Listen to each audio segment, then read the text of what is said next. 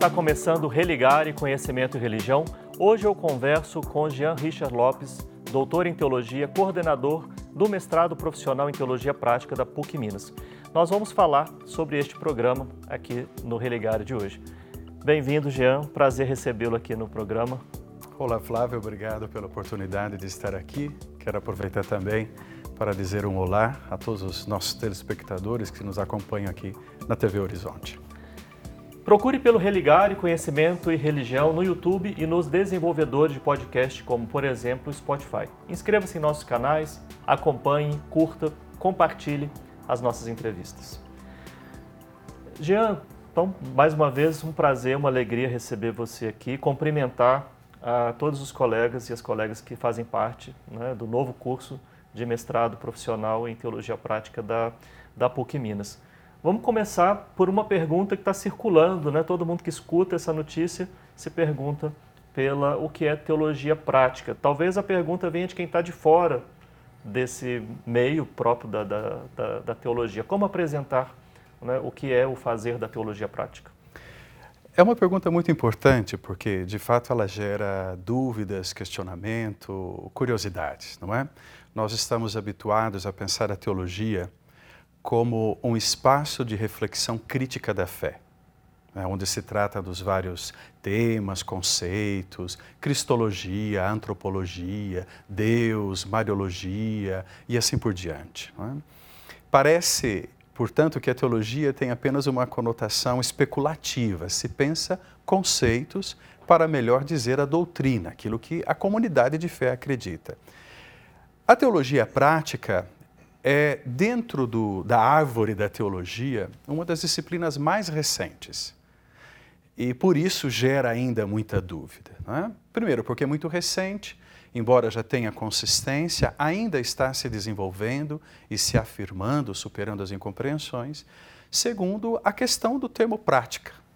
É? E aqui me permita abrir só um pouquinho, porque normalmente os católicos preferem dizer teologia pastoral já que a teologia prática tem a ver com o pensar, o agir da comunidade de fé, uh, buscando soluções que possam ser aplicadas na vida da comunidade de fé ou da comunidade de fé na sociedade. Mas não é só uma questão de fazer alguma coisa, porque tem um pensar a teologia aplicando a realidade mas tem também um colher a realidade com as suas provocações, levando para a reflexão teológica, não é? Por causa dessa questão prática do trabalho concreto numa comunidade, os católicos preferem a palavra teologia pastoral. Mas aqui nós estamos numa questão de um certo problema conceitual. É? Pastoral tem a ver com a ação, com as atividades que a igreja desenvolve e muitas vezes está associado ao ministério ordenado, no caso dos padres, ou no serviço que, por exemplo, os pastores desenvolvem nas outras denominações cristãs. Teologia prática acabou desenvolvendo, colhendo esse elemento pastoral, mas se enquadrando melhor dentro do ambiente da universidade.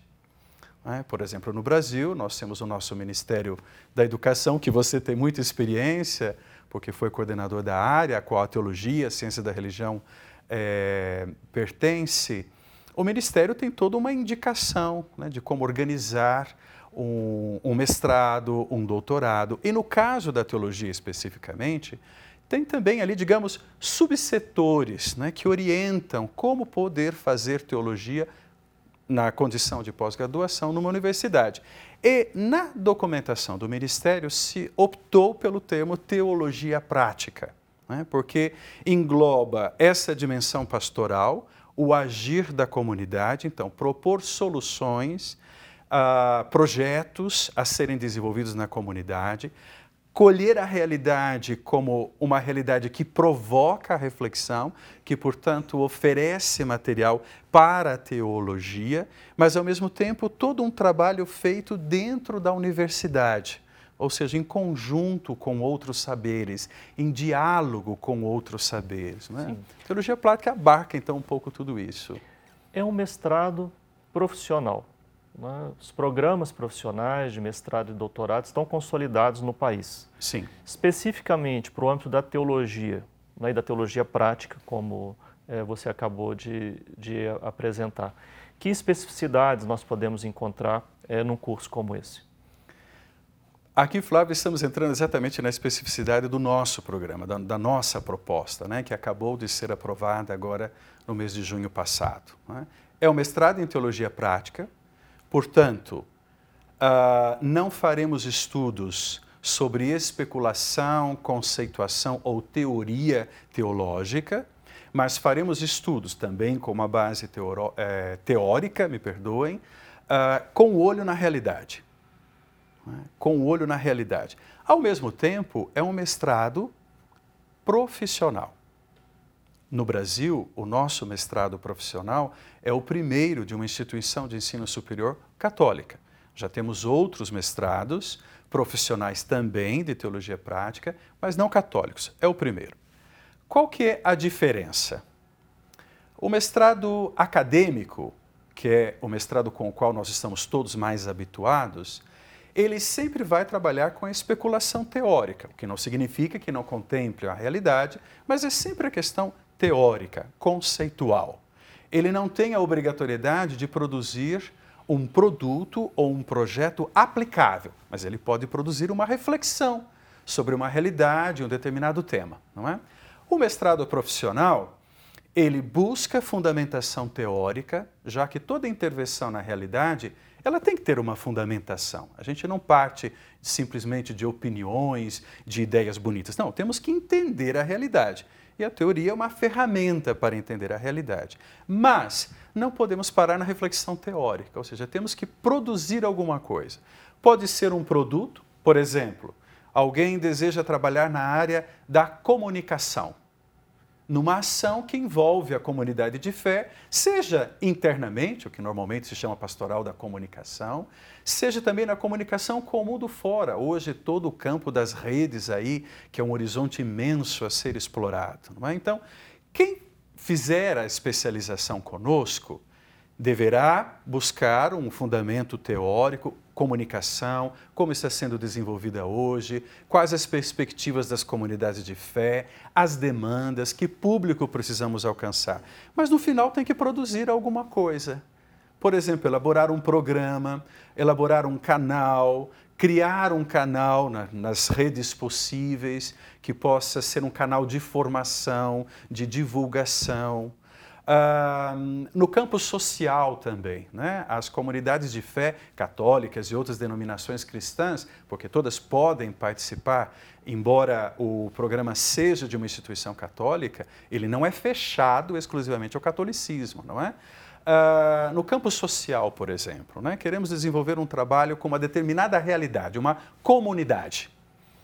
Né? Então, tendo identificada uma teoria que me permita entender aquela realidade, compreender a demanda dessa realidade, então elaborar um projeto aplicável.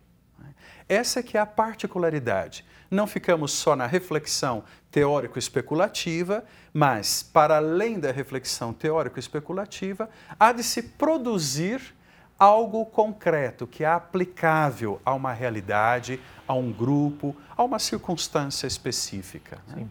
Você disse, é, é um programa em teologia, é numa instituição católica, mas ele está aberto a diferentes é, pessoas de diferentes denominações. Qual é o perfil do público que vocês estão esperando para este programa? O perfil é muito amplo, muito amplo. Por quê? Uh, primeiro, por ser profissional, um mestrado profissional, ele tem uma tendência profissionalizante. Não estou fazendo um jogo de palavras, mas apenas acentuando o específico desse programa. Logo, se encaixa muito bem todo agente de pastoral, um padre, um pastor, uma religiosa, um leigo, uma leiga, um catequista, uma catequista. Como se encaixa muito bem também profissionais que não exercem obrigatoriamente uma ação reconhecida como pastoral, como a do padre, como a do catequista, como a do pastor, como a do discipulador. Pode ser, por exemplo, alguém que trabalha numa ONG, mas que tem um interesse de ter um suporte da teologia para desenvolver um produto aplicável àquele seu trabalho. Por exemplo, um código ético. Né? Como elaborar um código ético que contemple as demandas e a realidade com a qual se trabalha? O nosso mestrado, com o suporte, obviamente, da teologia, ele também ajudará a desenvolver esse tipo de projeto. Portanto, fazendo uma síntese, poderíamos dizer: agentes de pastorais clássicos, padres, pastores, catequistas, discipuladores, agentes de pastoral das comunidades cristãs, mas também outros profissionais cujas áreas de trabalho sentem que a teologia poderia dar uma contribuição a fim de produzir um produto, como profissionais da educação. É? Alguns colégios, não só confessionais, mas que querem discutir também uh, vários aspectos que têm a ver com a compreensão de homem, compreensão de mundo, e que reconhecem na teologia uma ferramenta que pode contribuir. Uh, colaboradores de ONGs, inclusive colaboradores e funcionários de órgãos públicos, que às vezes também precisa desse suporte que a teologia pode dar para enriquecer aquilo que oferece, né, que propõe.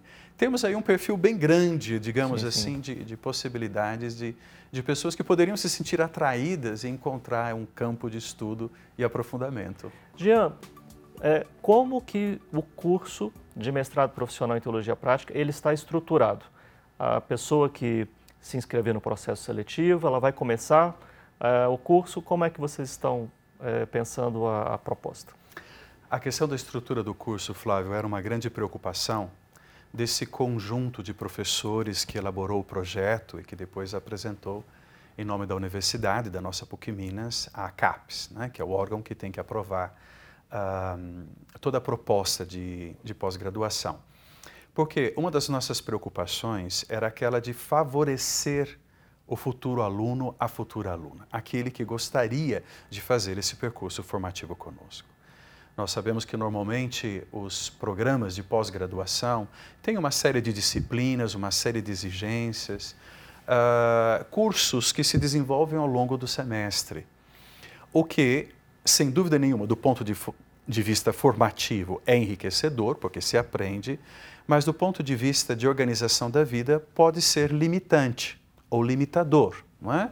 Porque quem mora longe de BH, quem mora fora de Minas, por exemplo, que tem lá sua família, seu trabalho, eh, às vezes não tem a oportunidade de interromper um ano e meio, dois anos da sua vida residindo em BH ou indo e vindo toda semana, de segunda e sexta, né, para poder dar conta do trabalho, da família e da demanda de estudo. Então, para é, tentar criar uma estrutura que favorecesse os nossos candidatos, é, nós pensamos numa estrutura modular e intermodular.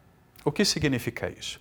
Toda a parte formativa de disciplinas, né, o conteúdo a ser estudado, acompanhado pelos nossos professores e professoras, serão desenvolvidos por módulos e intermódulos que vão se intercalando. O primeiro módulo, praticamente formado por duas semanas concentradas, no final de janeiro e início de fevereiro.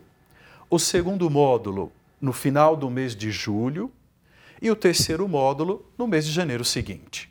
Então, os módulos basicamente serão entre 10 e 15 dias concentrados aqui em BH. Depois, entre os módulos, nós teremos os intermódulos.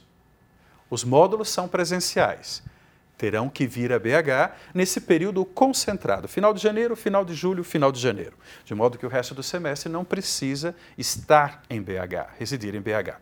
Os intermódulos, eles serão em abril e outubro, mas serão pelo sistema remoto. Ou seja, o aluno ou aluna da sua casa, do seu escritório, de onde ele for mais conveniente, acompanhará essas aulas. Ocupará basicamente quatro noites, até o horário, para não dificultar a vida das pessoas. Não é? Um, junto dos módulos presenciais em BH, dos intermódulos, pelo sistema remoto, teremos também o acompanhamento dos professores. Quando os alunos estiverem aqui para os módulos presenciais, então, obviamente, é, procuraremos favorecer o encontro pessoal, que é muito bom. né? aluno-professor, aluna-professor ou professora. Mas também durante o semestre teremos, pelo sistema remoto, esse acompanhamento da parte dos professores, aí já até na condição de orientador, né? como é uma pós-graduação, então os alunos acabam se associando a um professor ou a uma professora que vão orientar o seu trabalho, a sua pesquisa, e no caso do mestrado profissional, na elaboração do projeto que ele entregará no final do seu programa formativo. Sim. Né? Ainda na linha de, de, pensar sobre a estrutura do, do, do programa, do curso, é, as linhas de atuação, é, como é que elas estão apresentadas? Para quem, tá bom, é teologia prática, você já fez a apresentação, mas há alguma especificidade? Sim, sim. Nós estamos divididos em duas linhas de atuação. Né? E aqui também me permita acrescentar uma coisa ao nosso telespectador, questão de definições que ajudam a entender um pouco, não é? Normalmente os programas têm é, linhas de pesquisa, é? por causa de toda a questão teórica e especulativa. O mestrado profissional, ele tem linhas de atuação, ou seja, uma pesquisa que vai desembocar na realização de um produto ou de um projeto aplicável. Por isso que falamos linhas de atuação. Né? Nós temos no nosso projeto duas linhas de atuação. A primeira é de formação e evangelização. Tem a ver com todas as atividades pastorais, formativas internas à comunidade. Por exemplo, a formação de catequese, desenvolvimento de um projeto de catequese, um projeto de formação litúrgica, um projeto de formação para várias atividades de agentes de pastoral, que envolva família, juventude, idosos, saúde, etc. É uma linha, formação e anúncio, que está orientada para as atividades internas. Claro, esse interna não é fechadinho, mas é atendendo às demandas de formação dos membros da comunidade. A outra linha é a linha de pastorais de fronteira. Portanto, é uma linha que tem como foco a perspectiva sociotransformadora. Como é que a comunidade de fé, inclusive como testemunho da sua fé, se coloca na sociedade e contribui com a transformação dessa sociedade? Então, aqui é o olhar para fora da comunidade. Né? Então, as duas linhas de atuação atendem a demandas internas, de formação, de acompanhamento, desenvolvimento de atividades, e atendem também a demandas externas, que têm a ver como a comunidade se coloca na sociedade, contribuindo, colaborando com essa sociedade. Sim. Pensando que, por exemplo, que o corpo docente fosse apresentado numa fotografia. Né? Como é que você falaria assim, do perfil do corpo docente do, do, do novo curso? Em primeiro lugar, um perfil entusiasta. Né? Todo o grupo está contente depois de um longo período de trabalho, de elaboração do projeto. É, chegou finalmente o momento da aprovação. É, nós tivemos que esperar todo o período da pandemia, tudo ficou suspenso, né? o projeto já estava pronto, então finalmente tivemos a resposta e isso obviamente gerou um entusiasmo. Todos com muita vontade de trabalhar, né? de encontrar logo os alunos e as alunas, começar a discussão, a conversa, a orientação. Né? A parte disso, é um grupo também bem diversificado. Temos professores de teologia que são padres, portanto, que também trabalham como padres em paróquias ou em comunidades católicas, no caso. Temos um professor de origem protestante, excelente colaborador, uma presença ecumênica no sentido pleno da, da palavra, porque não só dialoga muito bem conosco, como também nos ajuda a dialogar com o campo protestante.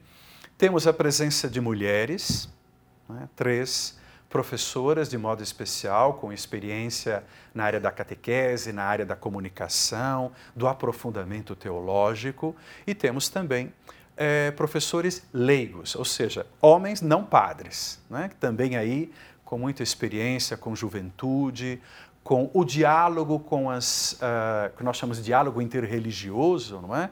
para estar no mundo de hoje, nesse mundo plural, temos que estar aberto ao diálogo. Então, temos também um professor representante dessa perspectiva tão, tão fundamental hoje. Então, é um corpo docente bem variado, com experiência prática, vivência né, e desenvolvimento de atividades concretas, como também toda a consistência teórica do estudo teológico próprio eh, da universidade. Sim.